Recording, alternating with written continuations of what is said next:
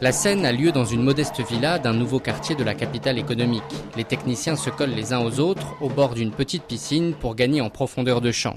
Un drap noir a été tendu au-dessus de la courette. Les acteurs, en somptueux habits traditionnels, jouent une scène de mariage qui figurera dans le 64e épisode de la troisième saison des Coups de la vie. Si les téléspectateurs aiment et qu'ils redemandent, bon voilà, on continuera. Ce qui est sûr, on a de la matière pour aller jusqu'à 15 saisons. à la manière des telenovelas, l'intrigue fleuve court sur des dizaines d'épisodes, une série financée entièrement par A+, une chaîne du groupe Canal+, le réalisateur Frank Vley. Pour l'instant, on n'a pas encore touché d'aide euh, depuis la première saison.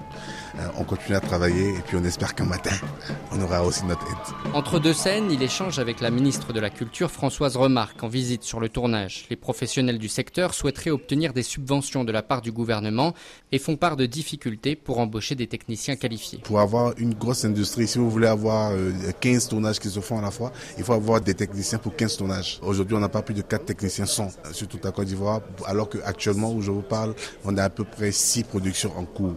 Donc forcément, on est obligé de faire venir de la main-d'œuvre de l'extérieur, alors qu'il y a des gens qui sont ici qui pourraient s'intéresser à ce genre de métier. Face à ces nombreuses demandes, la ministre a demandé aux professionnels de s'organiser en fêtière. Elle reconnaît que les besoins sont criants. Le besoin de lieux de tournage, pourquoi pas aussi euh, euh, des studios de production, puisqu'aujourd'hui les séries prennent une place euh, prépondérante, et quelques tracasseries administratives que l'on doit pouvoir relever assez rapidement. L'industrie se heurte également à des problèmes plus structurants, la nécessité de pouvoir tourner dans des jardins publics par exemple. Or, Abidjan en compte très peu, regrette le scénariste et réalisateur Olivier Connet. Avec les autorisations également qu'on n'a pas très souvent ou que certaines autorités ne comprennent pas, c'est souvent très compliqué de tourner en décor extérieur. Et aujourd'hui, 90% du temps, on est obligé de travailler en décor extérieur et c'est pas du tout évident.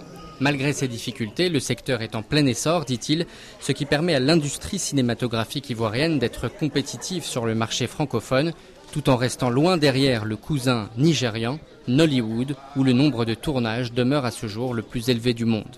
François Imferkataji, Abidjan, RFI.